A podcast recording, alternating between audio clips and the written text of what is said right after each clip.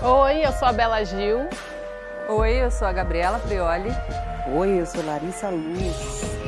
Oi, eu sou Astrid Fontinelli e esse é o podcast do Saia Justa.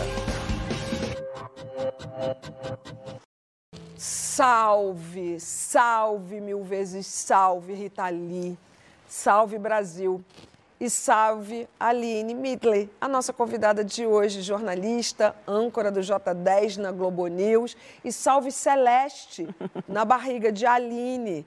Muito bem-vindas e é Celeste que faz a gente entrar numa roda maluca, que é a da despedida e da louvação da chegada. É. Então, por Celeste, a gente vai também fazer um programa de felicidade, porque é uma vida que chega. O Saia de hoje é uma homenagem à Rita Lee, a musa roqueira que nos deixou ontem. Rita estrelou a primeira formação do programa, lado a lado com Marisa Hort, Mônica Waldvogel e a saudosa Fernanda Yankee. O lugar dela nesse sofá estará marcado para sempre. Vamos à nossa homenagem. Todos falam sério, todos eles levam. Rita Lee Jones de Carvalho, a roqueira Rita Lee, a mais completa tradução de Sampa pelos olhos do poeta Caetano. Rita apareceu meio noiva, meio fada, com voz curta, doce e afinada, com a banda Os Mutantes. Três jovens que usavam na música, na estética, na vida. O grupo agitou o palco do terceiro Festival de Música Popular Brasileira na apresentação da canção Domingo no Parque, com Gilberto Gil. Rita seguiu adiante e brilhou em uma extensa carreira solo.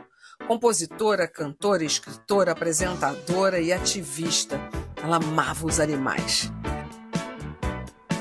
A rainha do rock brasileiro misturava no seu caldeirão de novidades vários gêneros musicais, sempre com um estilo único, pitadas de críticas e humor ácido. Vocês gostaram da minha camisetinha sashimi de xerecas? Rita será para sempre símbolo de independência e reverência como artista e como mulher. É a nossa 20, cara. 20, 25 hours ago, I wanna be sedated. Mulher é bicho esquisito, todo meio sangue. Por isso, não provoque, é cor-de-rosa choque. Sua música atravessa gerações, um convite renovado para romper preconceitos e bailar a vida. Meu pai e minha mãe foram assistir um show só, meu. Graças a Deus, porque senão eu não ia ter uma, sabe, liberdade de mostrar bunda. Rita casada com Roberto, parceiro e eterno companheiro. Beija minha boca até me matar de amor. E como é que é trabalhar em tempo integral de marido? É ótimo. É bom? É bom, é bom porque vai fluindo, não acaba nunca, parece fonte. É, não é? É, ter filho, fazer música. Mãe do Beto, Antônio e João, avó de Isabela e Arthur. Vegana, desenhista e ilustradora informal, mas cheia de ideias, era uma craque em trabalhos manuais. Ela participou da primeira composição do programa Saia Justa. Eu acho que a saia justa foi uma das, uma das principais coisas que eu fiz na minha vida e gostava de tricotar enquanto discutia questões contemporâneas. Era sempre surpreendente. Em alguns momentos, apontava sua varinha mágica para a câmera e dizia: Tudo vira bosta! Um jeito Rita Lee de colocar tudo nos eixos. Rita loira, ruiva, grisalha. Ela gostava de usar tênis e camiseta. Dançarina estilosa, dona do palco e da história toda muitos prêmios, shows e sucessos. Poeta cotidiana que falava para todas as pessoas. Rita, que desbaratinava todas as convenções e chamava para o amor. Me vira de ponta cabeça, me faz de gato e sapato, me deixa de quatro no ato, me enche de amor.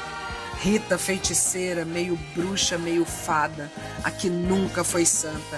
Rita musa, rainha, uma estrela. Obrigada, Rita.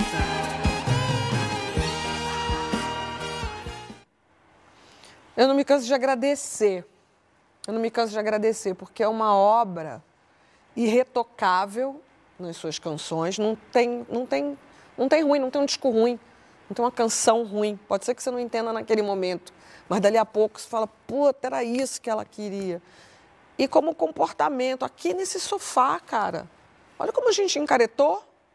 Eu ia falar isso, como a gente é chata, Careta. sem graça. Não tá rolando uns beijos aqui de vez em quando? Nada. Não tá. Só um Até rolou, selinho, mas não teve língua. Não teve língua, foi selinho. Aquele beijo sensacional foi uma resposta. É, a, a- a imprensa estava falando que a Rita ia sair do programa porque não se dava com a Fernanda. Imagina, tipo, a Fernanda e ela, acho que era a filha menina que ela não teve. Aí ela vai daquele. Aquele beijo foi bom, hein? E foi de verdade ali, né? Não foi, não foi produzido, foi ali na Não. espontaneidade. Saiu, de língua, gostoso, molhadinho. Marisa gritou, né? Ai, que delícia, né? Não, Marisa gritou que, é, é, de língua. Eu gritaria, que delícia! que inveja! Quero também. Não, é tipo, eu tenho inveja dessa ousadia. Dessa o mundo foi encaretando, né? Foi. Sim. E ela é muito espontânea, né? Ela é muito espontânea, sempre foi muito espontânea. Isso é admirável. Tem que ter coragem para ser espontânea de verdade, né? Principalmente falar- hoje, né? É, exato. É, eu acho que tipo, ela tinha essa decepção com esse, com esse planeta aqui. Um, um dos fatores era esse, né? Ai, que gente careta. que- Ela é, ela é essa, é isso. Pra mim ela é muito bruxa, ela é muito feiticeira, ela é fada, ela é tudo isso que ela entende. É, e eu falo no presente, eu não consigo, enfim, ela, não dá. ela entende a subjetividade da vida e do feminino e ela traduz isso de uma maneira esplêndida na sua obra e na forma de se expressar, assim. E eu tenho a Rita é, como ela ocupa um, um lugar na minha vida, um papel na minha vida que pouquíssimas pessoas, coisas, entidades é, ocupam, que é quando eu estou na dúvida de alguma coisa, se eu devo ou não devo fazer, se está certo ou não está certo, o que, que a Rita faria? O que a Rita pensaria?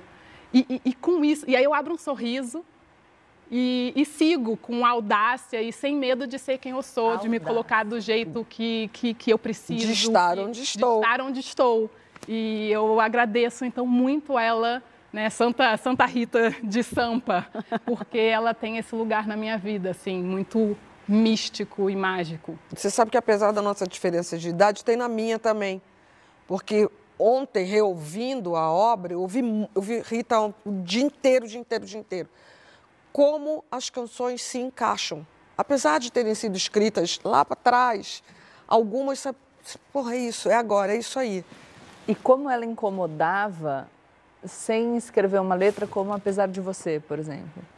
Um- Uma artista que foi censurada, uma artista que foi perseguida, uma artista que incomodava e que, que tentaram silenciar A mais e que escrevia, censurada. exato, sobre ser ela. Era uma forma muito Sobre essa audácia, sobre existir sendo quem é. E a Bela falou sobre expressão, eu tô vestida de Rita hoje. Eu, eu busquei um figurino, a gente tem a foto? Tem a do figurino foto. dela? Tem. Tentei. Olha Olha lá. lá. Ah, Acho que todo mundo quis hoje trazer, todo mundo não. Alguma referência, né? trazer alguma referência eh, de Rita, seja na minha camiseta, seja no coraçãozinho. Eu sonhei, olha, nossa, tive um. Eu sonhei que nós todas estávamos com um coraçãozinho. Acabei de lembrar que eu tive esse sonho. uau! É, sonhei é, de ontem para hoje. E é muito curioso que ela falava muito sobre a morte, né? Ela parecia ter uma relação tranquila com a morte. Sabia que era uma coisa inevitável. Falou muito no- na biografia dela também de ter que lidar com a morte de muitos amigos. Nossa, aquele né? texto, Ela que Aline. viver Que a. Astrid leu ontem no, pro Jornal das 10, eu fiz esse pedido a ela, porque aquele epitáfio da, da Rita Lee, eu, eu tinha lido já a autobiografia dela, logo que foi lançada, mas eu não me lembrava desse trecho, quando Também ela não. falava sobre como seria a morte dela noticiada, vivida, Exatamente. e ela fala é, da palavra, da frase na lápide, e, e até ali ela consegue ter uma reverência única, uma autenticidade única. Querida, e tudo uma aquilo coragem. aconteceu. Tudo aquilo Não aconteceu. é? As rádios tocaram, as televisões Alguns, mas alguns políticos se atreveram. Só vi um, mas o que eu vi lá podia estar. que foi o Suplicy, todo mundo brincou, porque o Suplicy corre numa outra estrada. Ele é, é. É, e e ele, ele chegou brincando e falou: "Ó, ela falou que não queria político, mas eu vim. Aí a irmã dela falou: não, você e todo mundo acolheu muito ele, porque quantas e quantas vezes ele subiu ao palco com ela para cantar. Blowing in the Wind. Agora, Lari, por que você escolheu essa música para abrir o programa? Ah, eu acho que tem a ver com o que a gente sente por ela, né? De você não esqueço jamais. Acho que quando eu ouvi essa música foi uma das que mais me tocou quando eu coloquei as músicas dela para ouvir. Logo que eu soube que a gente quer mergulhar ali naquele universo, eu achei que essa música era tinha a ver. E aquele seu texto você escreveu numa Eu sentada escrevi- só? É. Eu vim, vim do Rio e vim escrevendo, assim, é, sobre Na o ponte efeito, aérea, né? na ponte aérea. É, e eu estava falando isso da, da, da relação dela com a morte, porque eu acho que ela via a morte como parte natural, como a gente deveria ver também, só que a gente sofre um pouco mais, talvez, do que ela pela evolução que ela tem, e talvez ela compreendesse melhor. E via como parte natural da vida e como algo importante para a gente valorizar o que a gente realmente precisa valorizar. Eu falei isso porque, quando eu estava saindo do hotel ontem, eu estava puta, porque tinha perdido uns anéis que eu amava, que eu que tinha acabado de comprar.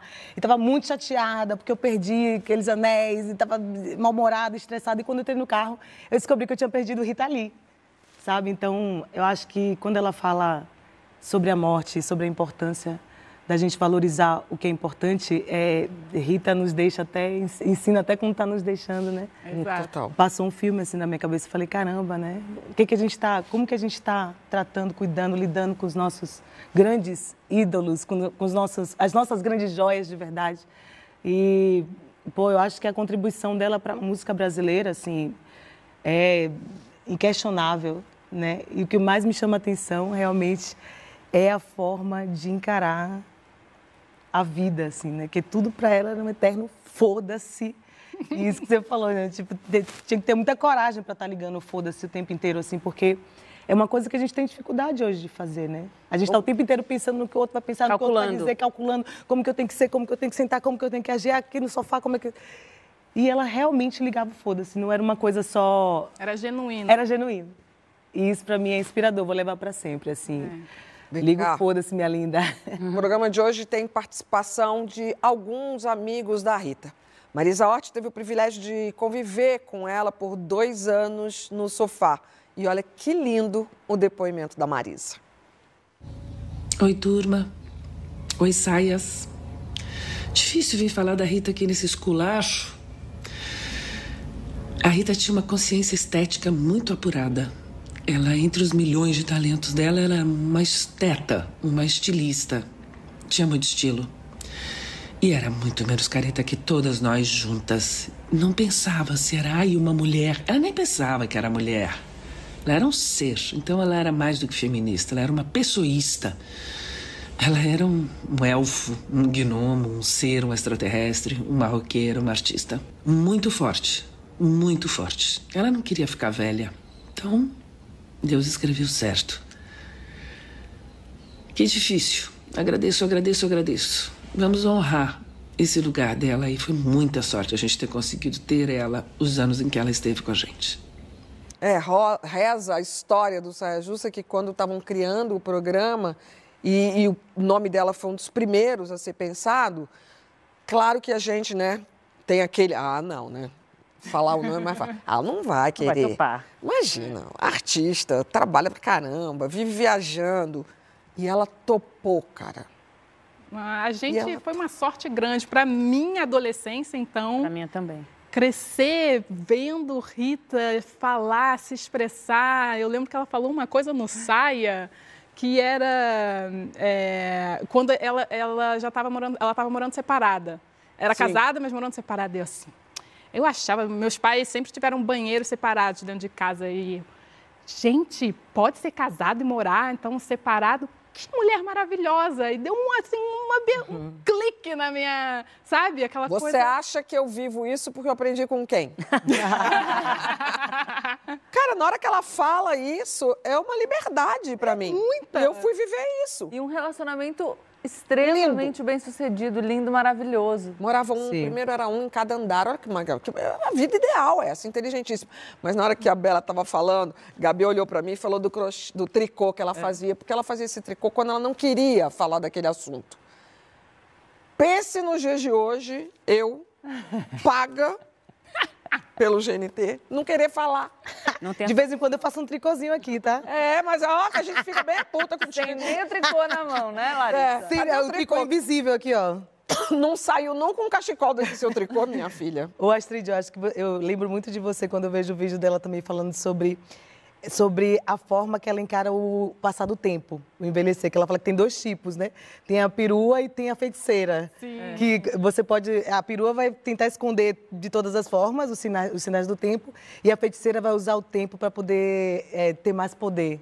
Né? E ela fala, eu sou feiticeira. É, mas tinha um pouquinho de perua Ela fala, também. nada contra perua, até gosto Nada de contra perua, perua. mas eu sou É, tinha um pouquinho de perua também. Mas ela falava abertamente sobre a dificuldade de lidar com o tempo. Isso eu achava bonito também, e corajoso, nas entrevistas, né? Na verdade, Isso. no As pessoas último- sempre enalteceram ela pela vivacidade dela, pela verdade dela. E ela falou, não, mas para mim é uma barra envelhecer. Acho difícil É, pra caramba No último site que a gente fez tempo. com ela, que foi é, em momentos de pandemia ainda, ela estava em casa, eu estava sozinha no estúdio, as meninas em casa. Ela estava já curtindo, 2020, ela estava já curtindo essa onda. Acho que, que a- a- as, as adaptações são difíceis na vida, as viradas, a gente vai falar sobre isso. é, são difíceis na vida. E ela tem um, tem um momento que ela fala do quanto ela estava gostando de ficar em casa, cuidando das coisas dela, da casa dela, descobrindo a casa dela. E aí ela faz até várias faxinonas na casa, doa coisas, vende coisas. Nessa me dei muito bem, eu preciso te apresentar o violão que eu tenho da Rita Lee, Oi? o autógrafo dela, um disquinho voador, desenhado, pintado, tá desafinado. Isso é especial demais. Pô, muito. E a gente vai fazer uma noite de cantoria. Tá marcado. Tô Eu já estou convidada. Depois que bom, Celeste não, nascer, tem, assim, tem que ser ó. semana que vem, ou daqui a seis meses. Não. Um Back três, pelo menos. Celeste. Com o Celeste. com Celeste vai Celeste. estar com a gente. O que a gente está falando o tempo todo passa muito por coragem, essa coisa da coragem, da ousadia de ser quem a gente talvez tenha nascido para ser, que a Rita Lee fez a vida inteira. Vocês acham que isso é uma conquista ou a pessoa nasce com esse dom? Eu acho que todo mundo nasce com esse dom.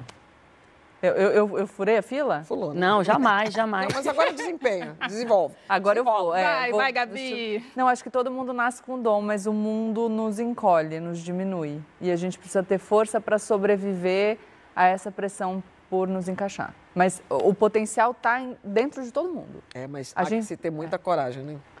A, gente, a gente precisa, a gente precisa se fortalecer diariamente para não sucumbir à pressão que o mundo faz sobre nós. É. Porque o mundo tenta nos diminuir. Ainda mais mulheres, não é? É, muito eu acho que existe um, tô com a Gabi, eu acho que existe uma predisposição humana para isso. Porém, eh, são muitos fatores na caminhada que influenciam essa capacidade de você buscar sempre ser o que você é ou a sua essência mais verdadeira possível. Aí passa por criação. Acho que no estágio ali, ser mulher já é uma dificuldade tremenda. Se você é uma mulher preta, mais difícil ainda. Se você é uma pessoa, homem ou mulher, que tenha vivido muitas privações de oportunidades, isso Sociais, também econômicas. sociais, econômicas, isso pode te encolher ainda mais, ou o contrário, pode te criar um, um pavimento que te dá uma resiliência capaz de transpor tudo que é mais difícil, e você encontrar sua verdade máxima. Mas eu acho que existe uma predisposição nossa e humana que nos é tirada. é, e acho que na questão de gênero, do feminino principalmente. A gente cresce, é isso, menina, fecha a perna, menina, fala baixo. Namorado não pode. Né? Então, a gente, são muitos fatores ali, mesmo quando somos privilegiadas socialmente, a gente tem a opressão da cultura né, sobre as mulheres. E a Rita, por razões que eu ainda não consigo compreender, mesmo lendo a autobiografia dela, como é que foi a criação dela, de maneira que ela conseguiu eh, ser o que ela foi a vida toda. Como é, Não, de e que- muita, de muita, muito pé na porta. é, ela, ela É que eu enfrentava acho que muito, ela era uma né? pessoa muito fiel aos desejos dela. É. E eu acho que nos dias de hoje né, é necessário ter muita coragem para a gente ser fiel aos nossos desejos. Então, acredito que, né, respondendo assim mais objetivamente a pergunta, a gente nasce com a essência do nosso caráter e, e que ele vai se moldando ao longo da vida.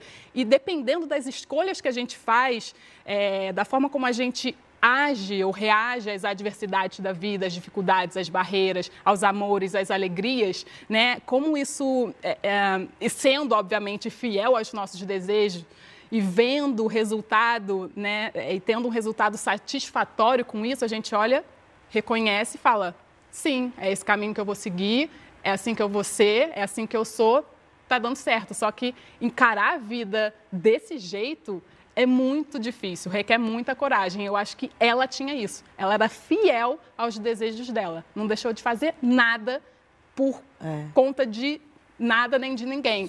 O grande foda-se. O grande foda-se. Agora tem, um, tem uma fatia de pessoas que realmente é, tem uma outra personalidade, assim, que eu acho que não tem a ver. Isso tudo eu concordo, eu acho que é exatamente, mas tem um jeito, né, de externalizar. Cada um tem um jeito de externalizar a sua coragem, o seu desejo, a sua, as, suas, as suas vontades e etc. Então tem gente que é mais expansiva, que é mais transgressora, que vai ter um jeito mais, é, um jeito maior de ocupar cada espaço. E tem gente que com um jeito miudinho também vai dizer a mesma coisa, só para a gente também não confundir, né? Ah, o- não, Ah, sim. lógico, cada um é cada um. Cada um é cada um. E acho que ela tinha, além de ter a coragem, ela tinha um jeito também expansivo, irreverente e grande. Mas é isso, a coragem de não ser aquilo que a, a sociedade imagina ser para você ser transgressora. Sim. Você pode ser uma poeta, ficar sentado no quarto escrevendo, ou Exatamente. filósofa, e ser um, um E ser um grande também. grande, jeito- Uhum. de um jeito diferente. mais silencioso. É. Isso. Ela fazia barulho. Isso E foi bom, né? Porque ecoou muito. é Foi um eco muito importante para o mundo, né? Para o Brasil. Sim. E bancar esse rolê. É. Porque quando a gente fala da coragem de ser quem você é, parece que é só delícia. Ah, então tá. Então a gente sabe quem a gente é, a gente se coloca no mundo, opa, que beleza. Não, é tá na tua conta. Oh. Quando você assume o protagonismo da sua existência e enfrenta de- do jeito que você for, miudinho ou botando o pé na porta, tá com você. E acho que esse é o maior desafio. É, porque a gente, quando a gente olha em retrospectiva e deu certo, a gente está olhando só os sucessos, mas a gente não está olhando os tombos. A gente conhece a vida da Rita, a gente sabe que todo mundo, como toda existência, essa vivência, essa vida, essa existência tem altos e baixos. Teve Claro, dor, e né? tem Então, custo. bancar. Foi presa isso- duas vezes. É um é perrengue. bancar essa existência que é o difícil. É a gente falar, não, não, peraí, tá comigo. E por isso que não só a pressão que o mundo faz, mas as condições materiais de existência que a Aline bem pontuou, é, são importantes para a gente falar sobre essa coragem. Sem dúvida. Porque se você não tem o mínimo para sobreviver, todo o resto fica comprometido, né? A nossa Rita também abriu caminho para as mulheres para cantar e falar de sexo, de menstruação, de intimidade, de masturbação, com muita espontaneidade e alegria. Agora vamos lá, vocês lembram de descobertas ouvindo Rita, Aline? Não, mas eu já tive. Não, quer dizer, sim. Sim, mas de processo. Eu já tive namoros muito gostosos ouvindo Mania de Você. Ah, E eu. todas. Quem não? Quem não? Quem não Quem nunca? quem transa, não? disco transa de Caetano Veloso. Também, tá meio, tá meio nesse Mania lugar. de você estão ali. Exato. Hit, hit da... Mas engraçado que Mania de Você, que a história do- da música é muito incrível, né? Que ela, ela gravou com, com o Roberto logo depois de uma trans, ela fala os dois ainda suados. E eu demorei, eu amava, eu amava essa música, já tinha namorado com essa música, mas eu demorei para sacar a pegada da música e como o prazer feminino estava como protagonista Isso ali. era muito, foi muito importante pra gente. Isso foi muito importante Pra pra, mim foi gente. Então, Mania de Você teve várias fases na minha existência feminina. Quando eu era adolescente, quando eu estava mais jovem, quando eu, come- quando eu comecei a descobrir a minha sexualidade, minha primeira trans ouvindo essa música. E hoje, uma mulher de 40 anos, com 30 e poucos, eu falei, gente, olha o que ela está dizendo nessa música. É, o prazer, seu prazer de ter prazer comigo. Uau! Né? Então, a Rita também foi, foi, foi me ajudando a construir o meu feminino, a minha força feminina e as minhas liberdades femininas também, porque as músicas foram ganhando novos significados com a minha maturidade, com a minha E consciência. de um jeito que eu gosto muito, que é um feminista sem ser, né? Ela não gostava, né, de falar Não, muito de- disso, de não. ser feminista. Não, Mas que é, porque... é, é, é- é uma rejeição Acho de que é tudo que- cartilha. É. tudo que tem. Sens- e, e aí eu acho que, o- que o- o- a minha admiração está nesse lugar, que é de uma absoluta liberdade, de uma absoluta independência. É, é isso aí. De o meu posicionamento e, e o meu ativismo é, é meu. É. Ele, ele não tem um lugar descrito, ele não tem um caminho Não tem uma cartilha. traçado, né? não, tem a cartilha. não eu tem um não líder. sou subserviente Ela não queria nada, levantar a ninguém. bandeiras, A não né? ser a mim mesma. É o que eu penso, é a minha verdade. Se por acaso coincidir, que bom. E se não coincidir, bom também. O que até ajuda o feminismo, né? Porque o termo às vezes está tão desgastado que a pessoa nem acessa aquela informação por conta da. E porque do- não é único também. É. A gente, é, você traz muito aqui a questão do feminismo negro, porque é um movimento que se contrapõe a uma vertente do feminismo que excluiu as mulheres negras durante muito tempo. Então a gente uhum. tinha um feminismo que não falava da vivência de todas as mulheres e não haverá um discurso que vai falar sobre todas as vivências integralmente. Por isso que a gente precisa de muitas vozes. Sim. E o que ela era era uma voz independente, Muito ela era ela. E a gente se identificava. É a Marisa fala isso, a Marisa fala que ela era pessoísta. É. Sim. É. Eu, eu... Bom, eu, não, eu, acho que das músicas, a minha, a minha relação é bem parecida com, com a sua, Aline, de ouvir, reouvir, redescobrir é, né, o significado das, das canções e. Ai, eu não sei, ela é muito eterna. Assim. Gente, é aquela que é. Amor é bossa nova, sexo é carnaval. Muito bom. Aí eu tinha um bofe que eu falava, e aí, embora fazer um carnaval? Ah, enrolava, enrolava. Oxe, enrolava, já sabia no código. E aí, carnaval? Vambora de carnaval? Hoje é mais bossa nova. Rolava assim, hoje é mais é, bossa nova. Bora ficar de bossa nova aí, a jantarzinho. Ó, tem vários, o Twitter bombando aqui. Gabi de Matos, nossa querida companheira de saia esse aqui é comentário do Instagram ou do. É, do Instagram, desculpa. Esses anos de Rita no Saia Justa ajudaram a me formar enquanto pessoa. Que maravilha era ver, era ver ali, sem censura, as opiniões da Rita sobre os mais diversos assuntos. Nós, que até aquele momento aprendíamos muito com ela pela música e pelas letras, tivemos a oportunidade de ver o seu pensamento ali de forma expandida na telinha. Sou muito grata por ter visto isso. Viva Rita Lee, lindo, Gabi. Aí o Vander, a Vander Lube Araújo, não precisou viver na mídia, não precisou expor sua vida e com toda a loucura dela, tinha as suas também, sem se, sem se expor aos seus fãs. Rita faz parte sem alarde das nossas vidas. A parada do tricô era muito isso, que quando começava, ó, você e Rita, quando começava muito a vida pessoal, ela começava a tricotar. Teve um dia que ela começou, acho que eu vi eu na reprise do saia, que ela come... eu vi um trecho aqui no GNT ontem que ela come... começaram a perguntar sobre a vida pessoal dela. E aí, naquela excitação dela nunca ter falado, ficava uma em cima da outra querendo falar. Ela... Aí ela fez assim: ok, falem vocês sobre mim. Porque ficou todo mundo. Não, mas conta, e como é que é? Como é que foi? E aí ela, ah, contem vocês. Então, essa essa coisa de estar sempre presente na nossa vida e a gente achar que, que, que, que ela que a gente sabia dela, que a gente sabia do que acontecia com ela e com o Roberto, por exemplo, era imaginário nosso. A gente imaginava. É, porque ela era escancarada e discreta, né? É, porque eram canções. Ela nos permitia imaginar através das músicas, né? Isso é ah. muito lindo. E eu acho que a gente imaginou tudo certinho. né? O amor deles dois, ai, coisa mais linda. Bom, a Aline está passando por muitas novidades, né? Acho que talvez a maior delas, que a gente sabe, vai saber e vai conversar ao longo desse saia. Mas as novidades na vida, no corpo, não excluem as novidades no trabalho, porque ela é uma máquina, essa minha amiga. Vem aí a quarta edição do festival Converse com Outras Ideias da Globo News. Logo mais, Logo mais a semana que vem. Semana que de vem. 15 a 19 de maio e você é a mediadora. Eu vi a chamada ontem. É muita coisa que tem aí boa pra gente, né? Astrid, eu amo esse projeto, é meu projeto assim do coração. Amo meu trabalho como âncora de telejornal, mas o Festival Globo News está na quarta edição, eu estou participando desde o início. E é um festival que vai se renovando, porque a gente tem ali os nossos, os nossos braços principais na Globo News, que é a política e a economia, mas que no final são as frentes sobre o que está acontecendo na sociedade ao final.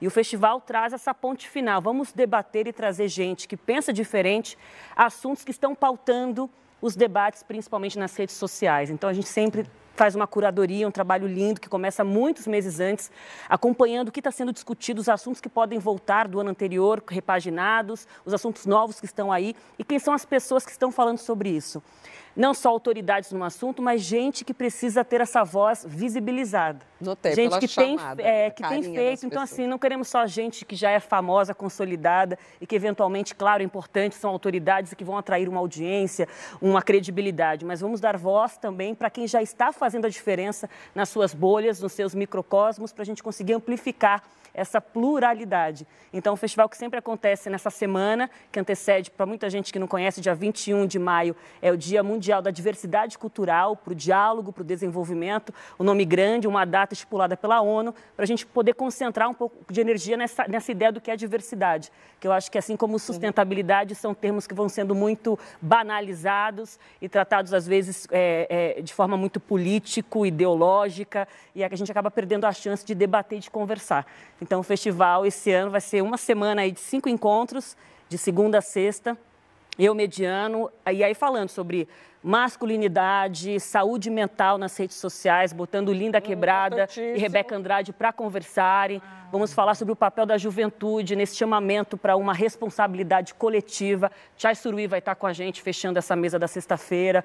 Tom Zé vai estar como artista convidado do dia que vamos tratar desse tema da masculinidade, como a gente falar sobre é, é, ideias diferentes em tempos cada vez mais polarizados.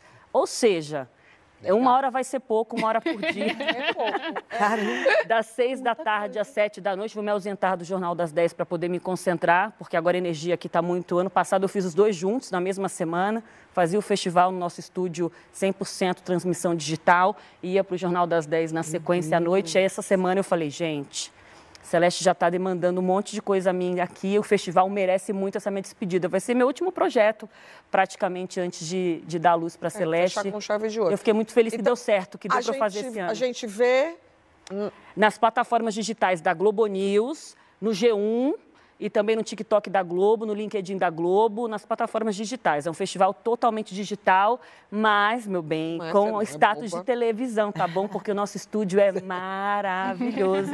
Amanhã eu vou voltar para o Rio de Janeiro, fazer os pilotos, amanhã e sexta-feira. Não posso contar muita coisa, mas assim, estúdio lindo. Astrid, uma equipe maravilhosa e com esse olhar de linguagem também, que eu acho demais. A Globo News se propor a fazer um estúdio diferente, transmissão digital e permitir que a âncora também exercite uma linguagem diferente ali com as pessoas. Então, sensacional. E, que, e assuntos, né? pelo que você pincelou aqui, fundamentais. Esse nome não é maravilhoso? Tô achando Festival que é Globo News Converse com Outras Ideias. Eu tô Muito achando bom. que... Não, e, e, e, quando você conversa com outras ideias, você renova todo aquele seu conteúdo também da televisão, né? É bom para todo mundo. Ideia muito Obrigada por deixar a gente falar do festival aqui, Não, mas, tipo, eu sou fã e eu vi a chamada, ontem a chamada, fica passando as carinhas lá das pessoas, você fala... Ah, fala, ah, ah, é, muita gente maravilhosa que está fazendo Muita, diferença. Que, que eu, pessoas que eu sigo nas redes sociais e que realmente fazem a minha cabeça.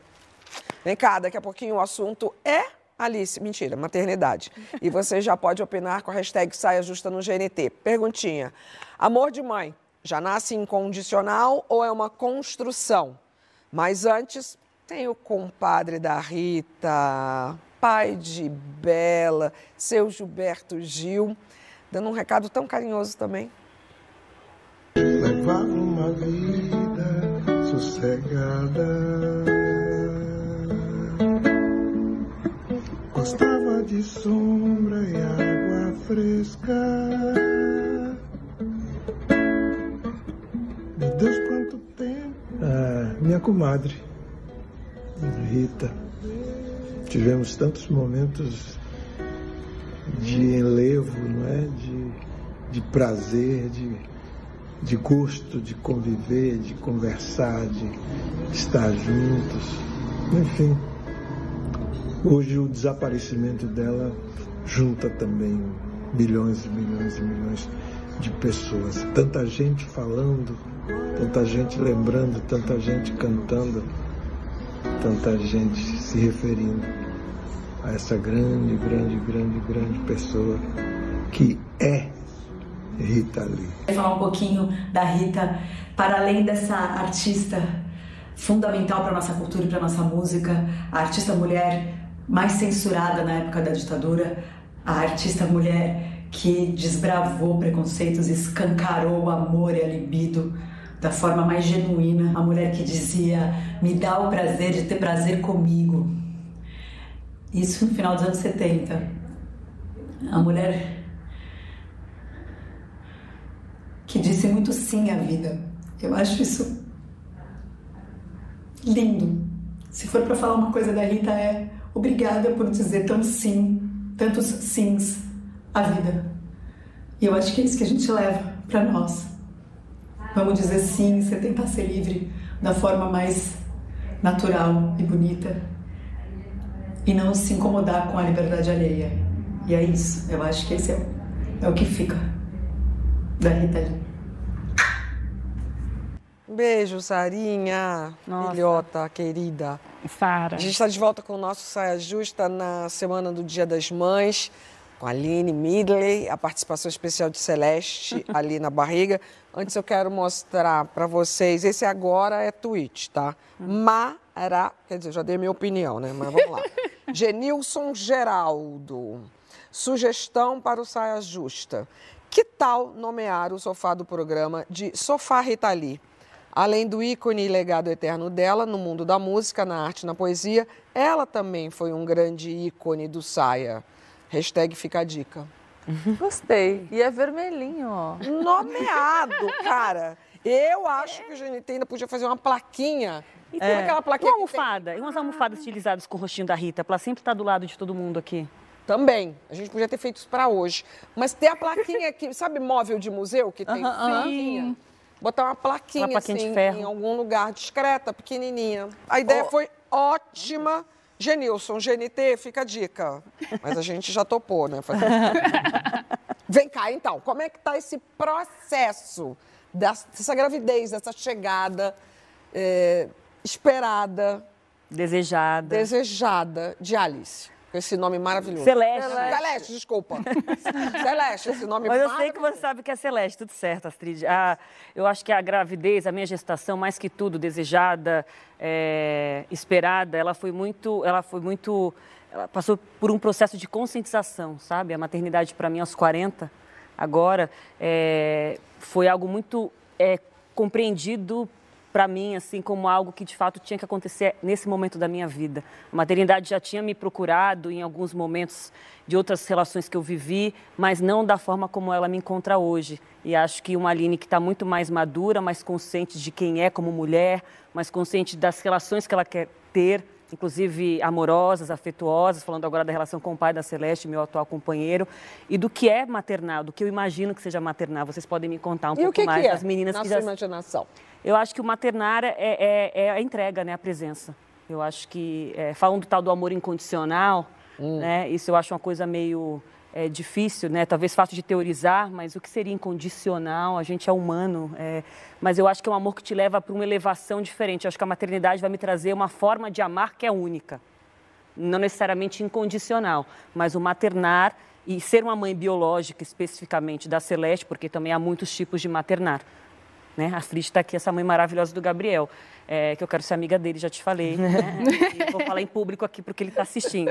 É aquele cara que você quer ser amiga, né? você quer conviver, né? criado por você. Então, acho que é isso, a, a criação. No meu caso, eu vou ser mãe biológica e vou criar a Celeste também. E aí eu penso que o maternal é uma oportunidade de você contribuir para o mundo também. E acho que hoje eu estou muito mais preparada para tentar construir um ser humano que seja é, o máximo de coerente possível né, com a própria existência. Eu fiquei curiosa quando Eu- eu você falo- falou sobre a maternidade já tinha me procurado de outras formas, em outros momentos. O que seria exatamente a maternidade te procurar? A pressão social. É. A pressão social, sem dúvida. Ali, uma mãe, mãe, mãe. Uma mãe emocionada. Uma mãe pequena, uma mãe sei o que jovem. aconteceu. Uma mãe recém-parida, não é, Gabi? Recém-parida. Que a mãe também, ela é parida. Eu, eu, eu tava. Oi, gente, desculpa. Não, é tão bonito ver Ouvindo a Aline falar e. O meu começo de maternidade foi muito difícil. É, muito mais do que eu achei que seria. E pela primeira vez na minha vida eu precisei procurar me medicar e auxílio de profissionais, mas a gente, você fez a pergunta sobre o amor incondicional, o amor construído. Enquanto eu te ouvia falar, eu fiquei pensando na ave, pensei que eu nunca senti uma coisa assim na vida. E que ser mãe dela me fez cuidar de mim de um jeito que eu nunca tinha feito. Pela convicção de que eu preciso existir além por ela. Desculpa. Não tem que pedir desculpa, porque isso daí é o amor incondicional, sabia? É a primeira vez que eu vejo você de verdade, de verdade, expondo uma emoção que é a mais genuína, que é a da maternidade. Eu acredito nisso. A maternidade nos deixa nua, Luz. né? É. Tipo, entregue. E foi mesmo. Eu sempre fui uma pessoa muito controladora, muito dona de tudo, muito.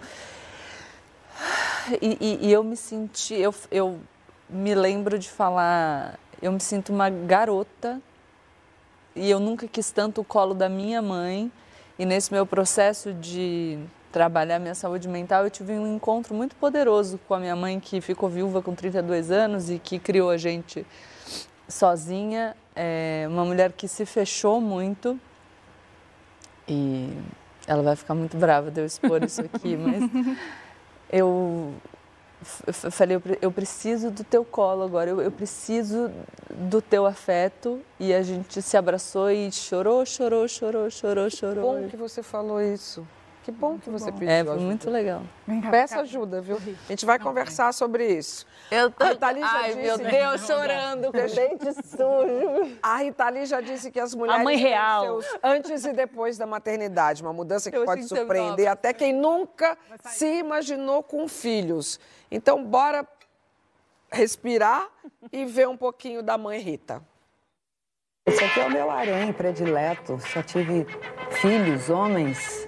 E esse pai maravilhoso que toma conta deles por mim, para mim e comigo. Como é que é a Rita Lima? Ela sempre brinca com as crianças? Quero ver. Quero ver. Assim que eu posso, eu brinco. Eu adoro, né? Quero ver. E aí, Beto, olha um microfone aí para você cantar, bicho. Você vai cantar? Eu não. Quando eu não sei dizer não, um personagem meu sabe dizer não, né? Sim. Quando eu quero, de repente, meus filhos, por exemplo, não querem tomar banho. Não, porque não vai tomar banho, porque não vai tomar banho. E eu tenho um personagem que é uma criancinha que também não quer tomar mais banho, mais ainda do que eles, entendeu? Aí eles vêm com aquela chata, aquela criança. Tantas memórias de todos os tipos, de, de palco, de convivência. Primeira vez que eu vi minha mãe numa TV e ela estava sentada do meu lado ao mesmo tempo, isso foi uma coisa que deu um tilt na minha cabeça. Que é aquela coisa que você estava falando de mediocridade, que tem sempre assim, ai, a avó é melhor do que ser mãe. Ah, sabe, tá, tá bom, mas... Ah, Quer oh, falar agora? pra você, a avó é melhor do que ser Quer mãe. dizer que a gente acaba sucumbindo a essas grandes máximas da, da, da, da vida familiar. E eu sou vulgar, Fernanda. Não. No quarto deles, de cada um, a gente não interfere. Pode pintar a parede, o que é, quiser. Mais ou menos. Mas... Um pouquinho. É, tem as jaulas, né? Não, hoje em dia. Como está a sua já... jaula hoje, meu filho? Mãe é um pouco isso também, sabe? É. Botar na jaula, ser contraditória, achar que não ia fazer isso, não ia fazer aquilo. E essa saída, isso é uma característica da Rita danada, esses personagens dela, que ela de vez em quando incorporava. São demais. Eu, tive, eu testemunhei isso ao vivo. Eu recebi ela num programa que eu fazia aqui no GNT Refazenda. Ela e o meu pai, que não se viam há uma década. Na verdade, Literalmente? Literalmente, ah. mais, mais de 10 anos que não se viam. E é, então a gente proporcionou esse encontro dos dois. E quando eles se viram ali na cozinha, eles começaram a falar com uma voz irreconhecível é, com nomes de personagens. Eu acho que meu pai era Aníbal, ou a Rita era Aníbal. Eu não lembro quem era o Aníbal, mas esse nome ficou na minha cabeça. E eu, falo, e eu fiquei assim, em estado de choque. Eu, o que, que está acontecendo aqui? Quem são essas pessoas? Porque... a comunicação que eles estabeleceram. Exatamente. Que, que língua fora? vocês estão falando? São dois marcianos aqui? Tipo, o que está acontecendo? E, e ver o meu pai nesse, nesse lugar de, de brincalhão foi muito, muito gostoso. Foi um programa muito emocionante, assim. E eu sou uma pessoa pessoa que eh, eh, convivi sempre com grandes artistas, né? Eh, enfim, Gal, Caetano, Betânia, Chico, Milton, e são pessoas que eu, sabe, considero pessoas assim, é, né? Amigos e tal. A Rita, fazer esse programa, tô falando isso porque fazer o programa com ela foi, foi um dos momentos mais sabe, de nervosismo, assim, de, de, apreensão, porque, cara, é a Rita Lee. Ela era dessas pessoas, na verdade, ela é a única artista da qual eu era completamente fã. E, e, e, e ela trazia essa magia do, do, do artista, sabe, pra minha vida. E tá ali com ela era, caraca, Rita Lee, eu não tô acreditando. Foi muito emocionante, muito bom. Mas é, é, é muito da Rita, né, esses personagens. Só ela pra fazer o meu pai se tornar irreconhecível para mim. Um dos filhos dela escreveu um texto muito emocionante falando que ela dizia que é, se a gente conhece os heróis escolhidos pela pessoa, a gente conhece muito mais sobre a pessoa. Foi o João. Né? É. Foi o João, não foi? E aí ele falando que ela, que ela era uma heroína para ele, assim, né? Isso me, também ficou, me, me marcou muito, assim.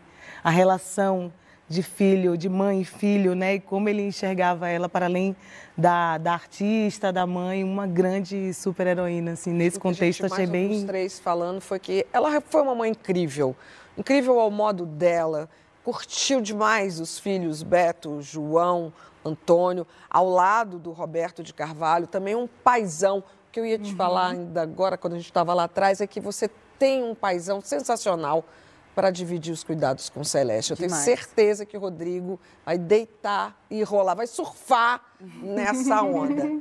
Vocês Amém. se surpreenderam ou estão se surpreendendo com esse antes e depois da maternidade? Porque para a Rita foi uma surpresa, mas uma surpresa que ela surfou muito bem surfar. Curtiu, e curtiu, curtiu. e produziu muito grávida. É, muitas músicas maravilhosas, como Mania de Você, ela estava grávida. Baila Comigo, ela estava grávida. E ela é. amou estar grávida e amou ser mãe, mas sem esconder que ela não desejava isso inicialmente. Uhum. Ela achava que só ia ser mãe de bicho. Então, acho que falar também sobre esse estágio anterior do não maternar necessariamente, isso é muito potente. A Rita tinha essa coisa de não ter medo de desagradar o outro. Né? E no final, liberdade uhum. é o uhum. quê? Nina Simone falava já isso, né? Liberdade Sim, é não ter medo. E a Rita, eu acho que ela não tinha medo ela, de ser o que ela era e, e, eventualmente, aquela fala desagradar a outra pessoa. E ela falava de maternidade assim. E ela é, falava não, que, a, que a, criou a maternidade mudou assim, até né? o... Você criar seus filhos sem medo é muito bom. Ela falava muito que a maternidade bom. mudou até a forma dela lidar com a carreira, com a música, né? É. Que passou a ter, a vida dela passou a ter outras é, prioridades, assim, né? Isso, isso para mim também mexe muito. Outras fontes. Não, isso é a, isso é a gavetinha da, do ponto de interrogação e, que está em é, você. Aí é que tá. Tem várias gavetinhas aí aqui é no que seu tá coração. parada. Mas essa mexe já. no de todo mundo. Essa daí mexe. E é uma hora... Pode é? acontecer ou não. A coisa do, do, arti, do artista, né? E da prioridade. Porque o filho, eu nem imagino, claro, mas eu tenho uma ideia de que quando você tem um filho, óbvio, você vai ter que abrir mão de muitas coisas. E a vida de, um, de artista é uma vida muito doida, assim. Inclusive, que depois quero até saber de Bela enquanto filha, não só enquanto mãe, né? Porque isso para mim é uma grande questão, assim. Você pensa artista, sobre isso quando você pensa em ser mãe? Quando eu penso sobre ser mãe. A possibilidade. É, porque a vida do artista é ah, mas sabe o que eu acho? Que filho vem para acompanhar a gente. A gente não precisa mudar a vida inteira por causa de um filho. O filho vem para nossa vida. E eu fui mãe muito nova e a Flor nunca me privou de nada. Inclusive, nada. isso é um pensamento que é incutido na nossa cabeça, né? Que a mãe é. deixa de fazer as coisas, abre mão de tudo, não pode fazer nada. Então, isso aí também são coisas é que estão aqui. E maternidade, maternidade é, é renúncia, renúncia, renúncia. Mas isso é construído para limitar a existência feminina e a gente embarca nesse discurso e a gente violenta umas às outras alicerçadas nesse discurso e essa é a maior cilada. Uhum. É, é, claro que, de novo, a gente vai ter que ir para as condições materiais. Então, o ideal é que, em vez da gente questionar as pessoas que têm apoio e condições de manter a sua existência a, junto com a maternidade, então, em vez da gente criticar isso e se ressentir disso, o ideal é a gente trabalhar por uma sociedade que garanta a todas as mães uhum. esse amparo material para que elas possam existir além da maternidade. Quando você se torna mãe, você não se torna só mãe. Você continua sendo uma mulher, você continua sendo profissional, você continua tendo seus desejos, você continua querendo fazer as suas coisas e a gente vai sentir muita culpa por querer manter o que nós éramos antes da maternidade. Sim. Porque o mundo vem falando para você, não, não, pera, pera. Não, mas agora você devia querer só isso. Uhum. Você fala, não, não, eu tenho vários interesses, eu, eu quero muitas outras Sim. coisas. E claro que a gente não tem estrutura, nem todo mundo tem estrutura para fazer isso. Né? Aliás, Assim, pouquíssimas pouqui- pessoas Aliás, têm. pouquíssimas É. pessoas Minoria. têm, assim, Ô, a Boda, eu vou te falar, esse mundo é muito cobrador, viu? Porque eu lembro que teve um momento da minha vida recente, recente, bom, o Gabriel já tem 14, vai fazer 15 anos agora, é, que eu parei, dei um tempo, queria dar um tempo na minha carreira e eu queria buscar esse filho. E aí eu parei, fiz uma matemática, tive um estressezinho na televisão que eu trabalhava, fiz uma matemática, falei, eu tenho grana para viver dois anos em busca disso, vou ficar, eu vou procurar meu filho, eu vou ser mãe, eu vou ter o meu filho, eu vou viver essa maternidade. Eu fui tão criticada. Eu fui tão criticada. Mas por quê? Porque eu parei de Ah, trabalhar porque parou de para trabalhar ser a para ser dona mãe. de casa.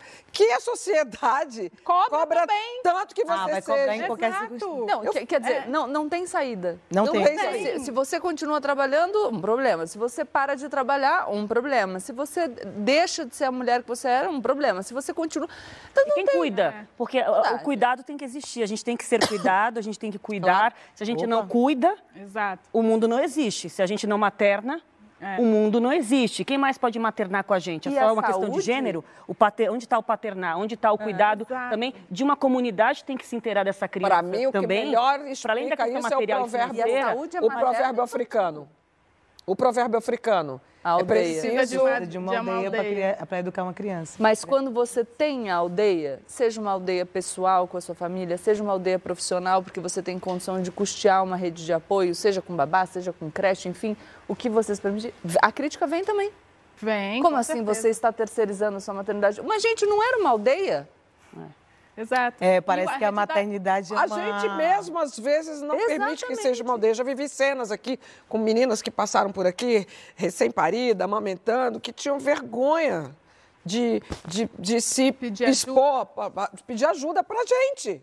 Não dá. E, É, a você- gente também tem que se abrir e pedir. Eu, porque a gente está quase entrando num assunto que eu quero organizar a chegada dele aqui. Porque eu estou aproveitando a semana do Dia das Mães, nós aqui no Saia Justa, para mergulhar no universo da nova série da gente, chamada Maternidade Solo. Um tema importante para nós no Brasil. Mais de 11 milhões de mães assumem a responsabilidade de criar os filhos com participação zero do pai zero do pai. Bora ver o primeiro episódio?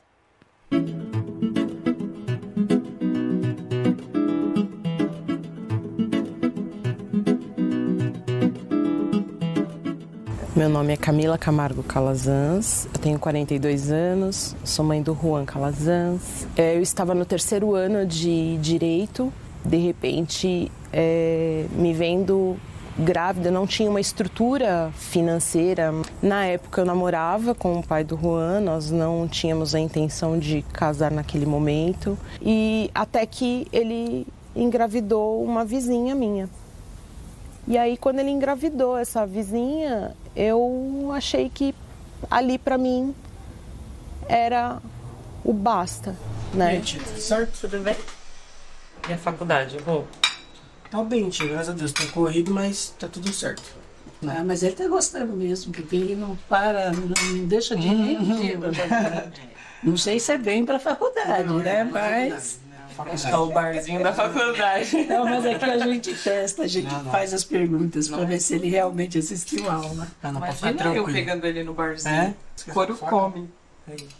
Para eu educar o Juan da forma que eu gostaria, eu, eu tive que estar bem. Então, é, ter amigas que conhecem a minha história desde infância e participaram dessa, dessa evolução comigo foi muito importante. Minha irmã foi fundamental porque ela é minha raiz, né? Teve ajuda de bastante amigas, teve ajuda da família, eu.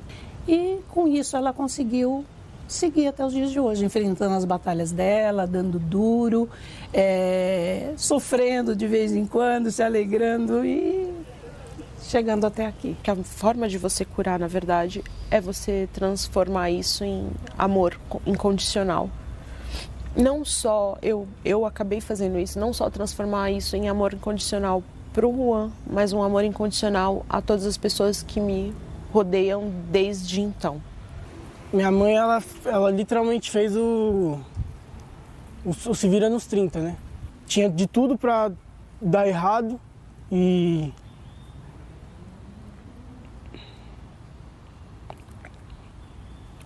tinha de tudo para dar errado na minha vida.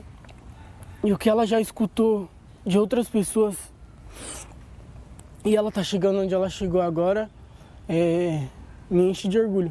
Durante um tempo eu tive culpa porque eu achei que eu, eu escolhi mal. e eu acredito que essa ausência do pai e essa diferença que eles obtêm até hoje vai ter que ser resolvida por ele mesmo. Eu acho que mãe solo tem que ser mãe solo. Não, não, tem, não tem que ter esse jargão. Tem que ser guerreira, você tem que ser capaz disso, você tem. Acho que ninguém tem, que nada.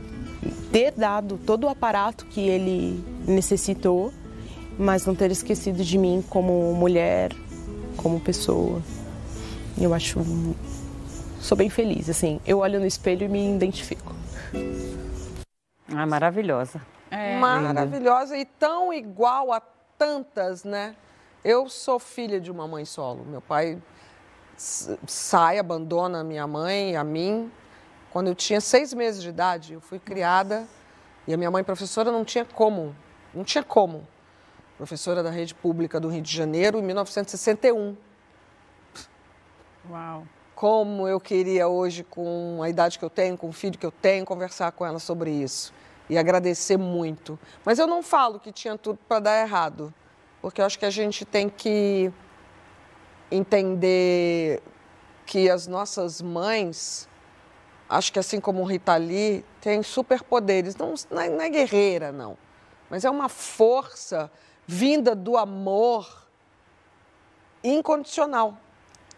É, eu, eu tenho uma visão também, é, talvez não tão romântica do amor incondicional, e eu acho que vale também a gente se perguntar, quando estava começando o VT, a Gabi falou, a gente devia estar tá falando desses homens aí, tá correndo atrás desses homens aí. E não falando da maternidade das falando... mulheres. Exato, porque eu acho que a gente precisa mudar também um pouco a pergunta, assim, por que por que, que a, a, gente enfatiza sempre a mulher e o feminino quando a gente fala de parentalidade? Por que, que a gente não fala também, não questiona o amor incondicional do pai?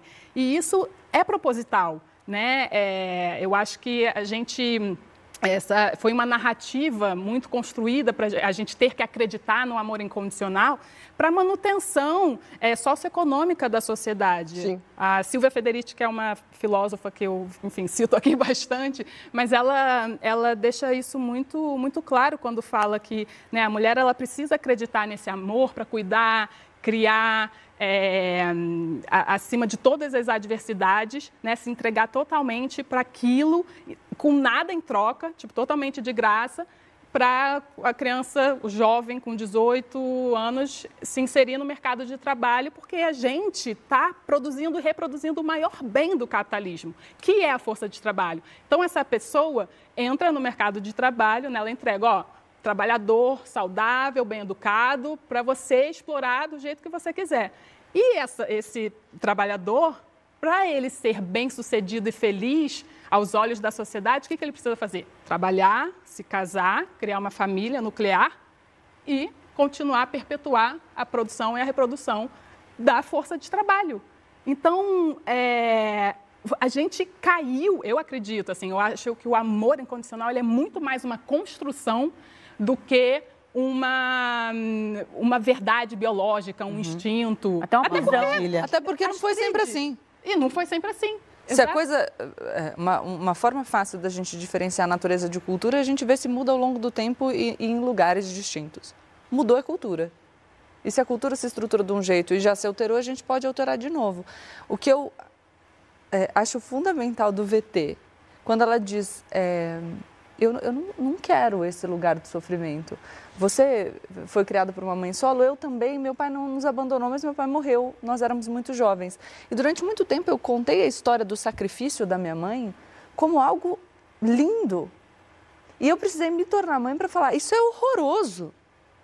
Eu agradeço muito que ela tenha eu se sacrificado. a palavra lindo, né, por foda. É, não, é, eu, eu agradeço que ela tenha se sacrificado por nós, mas que triste que a vida dela tenha que ter sido assim. Que pena que ela não teve mais apoio. Então, em vez da gente ficar metendo bedelho e achando pelo em ovo nas maternidades distintas e nas mães possíveis que cada uma de nós vamos ser, e eu falo isso para as mulheres, porque a gente compete entre si.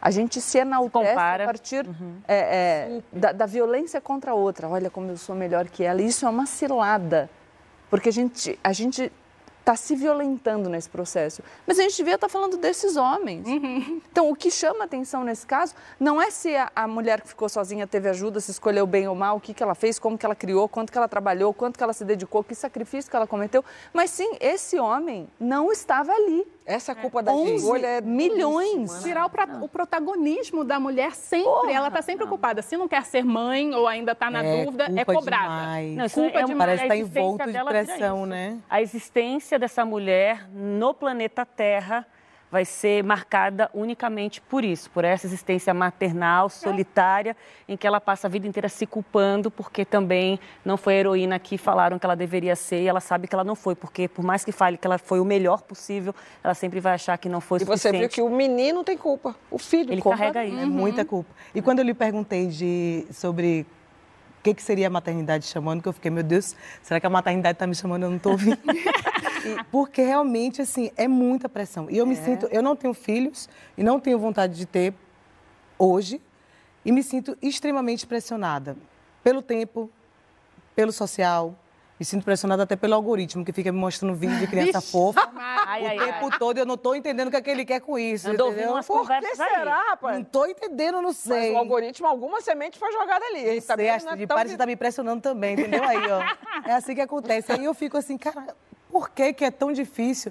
Até pra mim, pra eu dizer assim, pra eu verbalizar, não quero ter filho, pra mim é difícil. É. Você entende que, tipo, parece que é uma coisa que é tão necessária e inerente à nossa existência. Captura do- um pouco do seu feminino, você acha? Ou do seu, do seu ser mulher, você se sente menos mulher, ou uma mulher menos é, admirável, ou menos potente em função dessa escolha? Ou você acha que vão te ver assim, menos potente em Talvez. função dessa escolha do não maternar? Talvez esteja no, no subconsciente Uma ali. mulher incompleta, digamos. Isso de, de achar que é uma mulher incompleta. Menos As pessoas com- menos- vão menos- achar que eu sou uma mulher incompleta se eu não tiver uma uma, família isso. tradicional com um filho, se eu não gerar. Aí eu fico buscando vários argumentos, eu fico, não, isso aí é egoísta, não, isso aí, pô, pô, hum, Olha, aí você não tem que entender que foi- é sentido. proposital. Essa narrativa é proposital. Não, isso eu sei, mas e eu nos fico, pega e todas, né? Inclusive uma mulher como Larissa Luz, imagine. Com certeza, ninguém tá, nenhuma tá isenta, assim, né, de, de, de perpassar por essa pressão e por esses questionamentos, assim, né? Eu já fiz algumas vezes programa,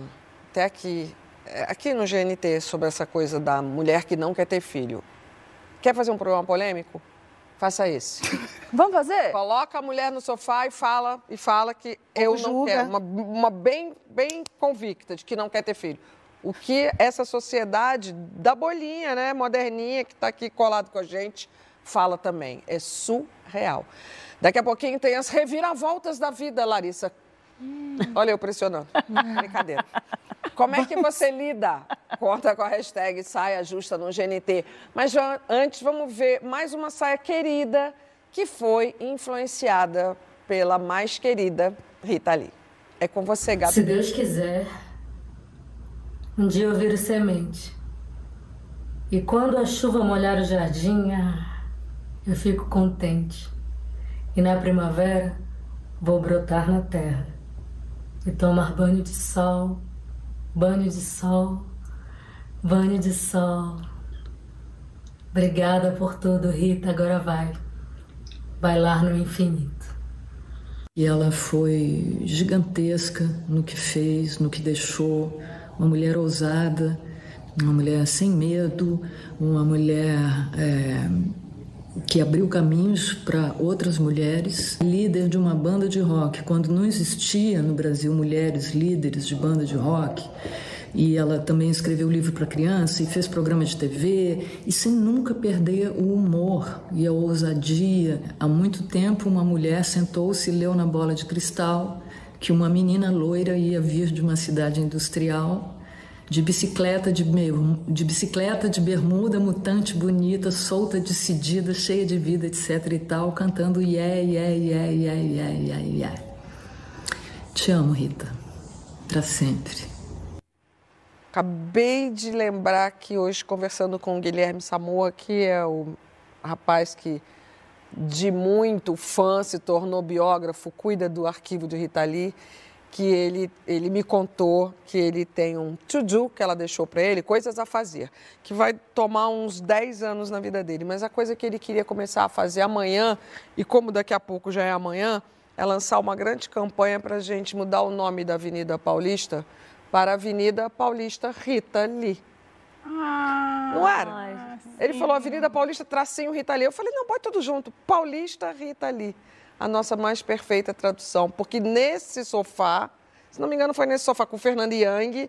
A Fernanda fala que era cafona quando morrer ter nome de rua. Ela fala, ah, eu queria. É. Ah, Aí a Fernanda, queria. E ela fala, ah, Ai. pode ser uma rua sem saída. Não Ai. vão me dar uma rua sem saída. Ah, Vamos fazer uma pracinha. É uma pracinha. Eu, já acho que tem que ser uma avenida. São Paulo já, já sugeriu uma praça.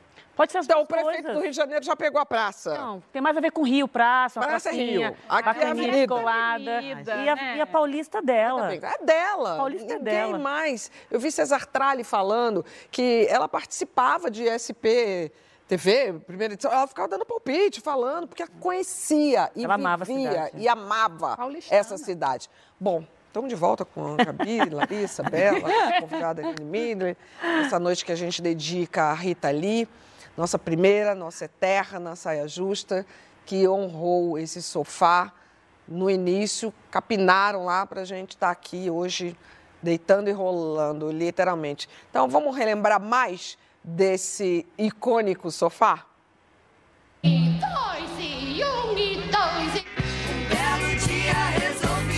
Rita foi um dos primeiros nomes pensados na criação do programa Saia Justa em 2002. Será que a super roqueira, agenda lotada de shows, gravações e entrevistas, aceitaria a missão? Aceitou. Nossa, eu vi, eu vi o estrelato acontecendo comigo. Vida de popstar é agitada, mas Rita deu um jeito e toda quarta-feira, durante dois anos, estava nos estúdios de gravação. Observadora, amigável e contundente. A menopausa dá um outro vetor na libido muito mais interessante. E qual seja? Qual seja? Qual seja? Cheguem lá e vejam vocês. Figurino próprio que podia variar de roupa de festa a um pijama. Se emperiquitou toda para receber Hebe Camargo, uma visita retumbante. Rita fez a diferença. Levou para o público um modo de ser particular. Não gostava de inconfidências pessoais e preservava a sua família, Roberto e os três filhos. Porque tá tudo bom, tô, sou 26 anos casada. Tem conta conjunta? Tenho. Você tem cara de que não administra Você dinheiro. trabalha Não. junto com seu marido? Trabalho junto, então. Mas eu acho tô- que o Roberto cuida de tudo. Tem- Então vocês falem, eu ouço. Olha, eu tenho a minha minha Rita! Rita se divertia com o grupo formado por Fernanda Young. Ficaram amigas, amor de mãe e filha, Marisa Hort e Mônica Waldvogel. Era solta no saia. Uma vez deu na telha e arriou a calça diante das câmeras. Tudo caía bem em Rita. O Saia Justa reconhece privilégio de ter tido Rita na sua história. Rita estará sempre, sempre, para sempre entre nós. É você. Mas como que entraram? Deixaram-se. Põe assim daqui pra fora já, não tem que ficar espiando. Daqui a pouco, gente, segurança, ó, pra você. Muito maravilhoso. Muito bom. Ah, então fala aí vocês, então. Fala aí vocês. É, eu, sabe que me ocorreu agora o seguinte. Eu ontem eu me senti muito sozinha.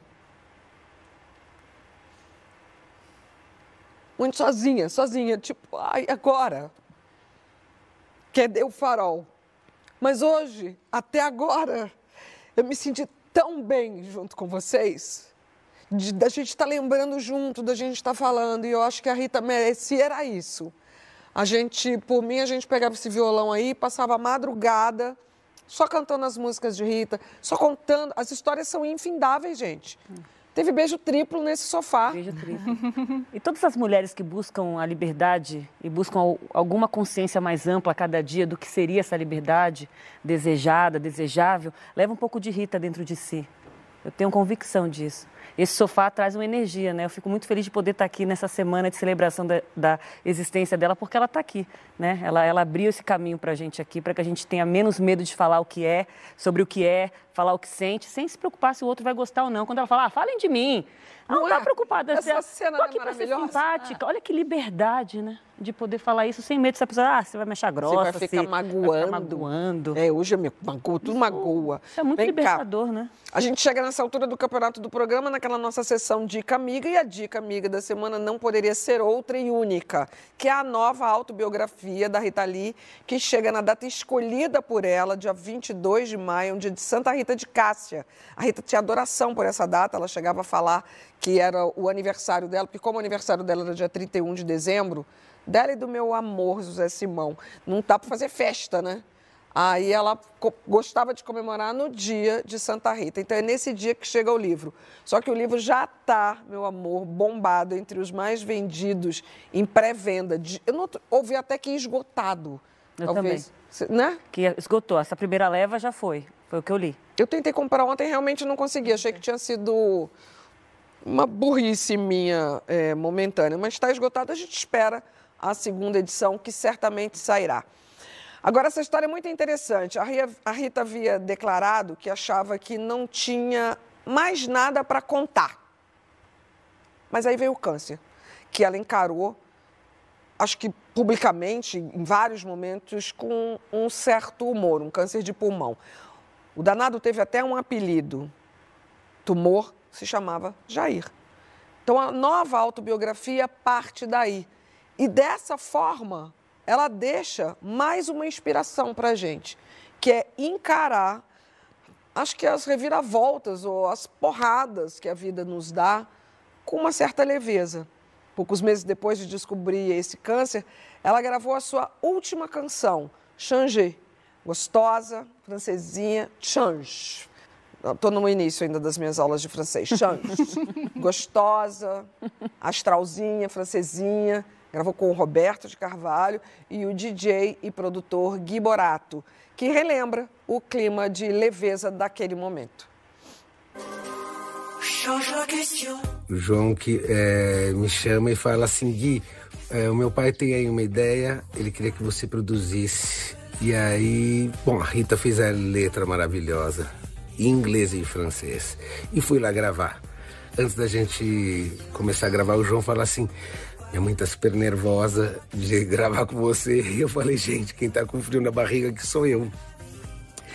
E gravamos, era uma gracinha muito generosa, impecável.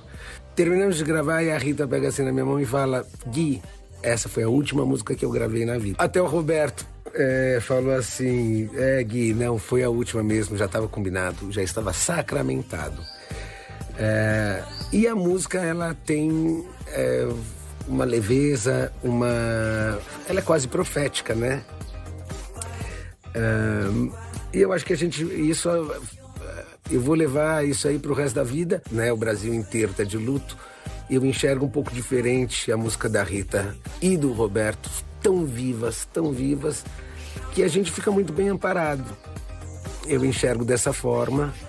E. Bom, e eu deixo um beijo grande para vocês.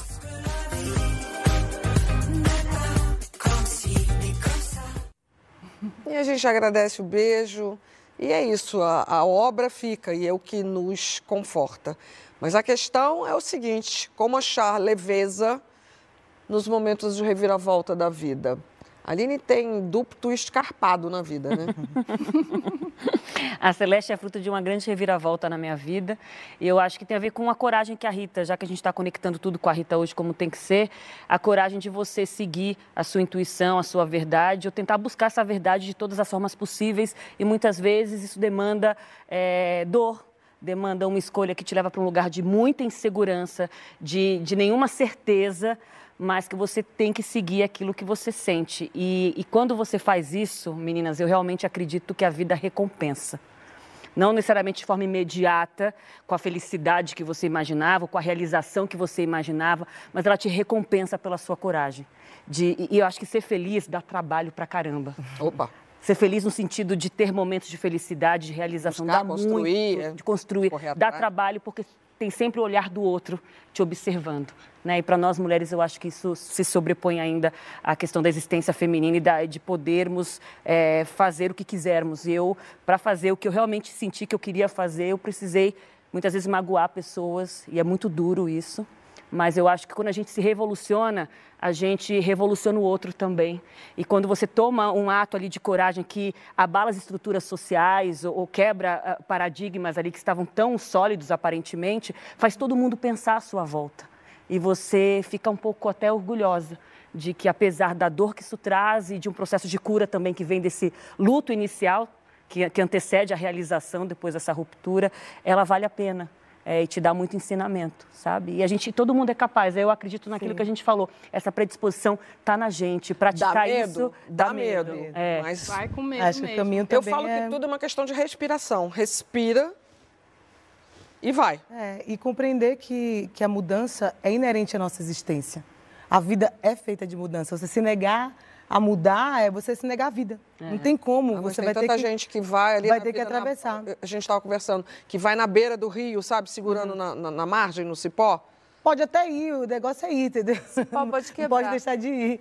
Eu acho que também você, uma coisa que você vai, você, às vezes vai mudar porque a vida te colocou na situação e você vai ter que resolver e lamentar, vai gastar mais energia ainda, então vai. Às vezes você vai mudar porque não está bom ali naquele lugar, então você vai ter, querer mudar. Às vezes você vai mudar para progredir, para evoluir. Acho que só não vale mudar para agradar, para ser alguma coisa que alguém quer, mas a mudança ela Ou é ficar para agradar. Essa é a questão. É, ficar para agradar a sociedade. Esse é o ponto. É, a, a, leveza, é, para mim, ela vem muito no que eu chamo de confiança na inteligência universal. Assim, eu, são momentos que eu me vejo que eu falo, sabe, confio.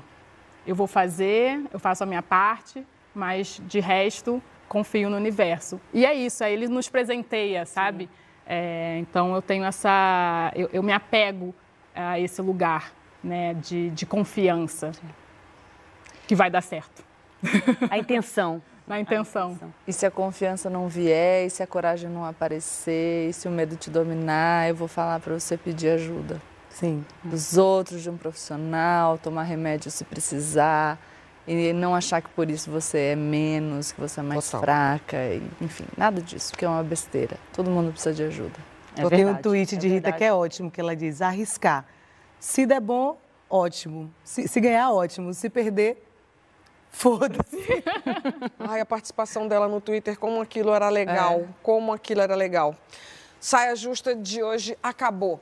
Você segue na semana com a gente através das redes sociais, inclusive vai ter conteúdo exclusivo da nossa colunista Natália Cruz. Por favor, não perca, engaja.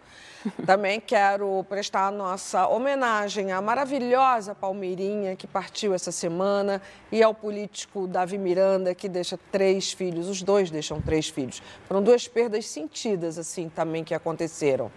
Força e muito amor para as famílias. Gabi. Quando em meu peito rebentar-se a fibra, que o espírito enlaça a dor vivente, não quero que derramem por mim nenhuma lágrima em pálpebra demente, e nem desfolhem da matéria impura a flor do vale que adormece ao vento. Não quero que uma nota de alegria se cale pelo meu triste passamento. Álvares de Azevedo. Uh, Muito lindo. lindo. Obrigada, Aline. Obrigada, Celeste. A gente que agradece. Essa menina tão novinha já sendo contaminada e tendo a chance de estar tá perto de referências tão especiais. A gente que agradece. Celeste, nem nasceu, já sentou no sofá, meu amor. Gente! A gente tem que tirar muita foto desse momento. Vamos. Rita foi uma energia transformadora na sua passagem, luminosa pela vida. A gente vai ficar com a sua música. O Saia Justa reconhece o privilégio de ter tido essa estrela na sua história, eterna nos mundos. Portanto, voe e cante alto, Rita. Muito, muito, muito obrigada por tanto. Viva, Rita! Viva Rita! Viva Rita!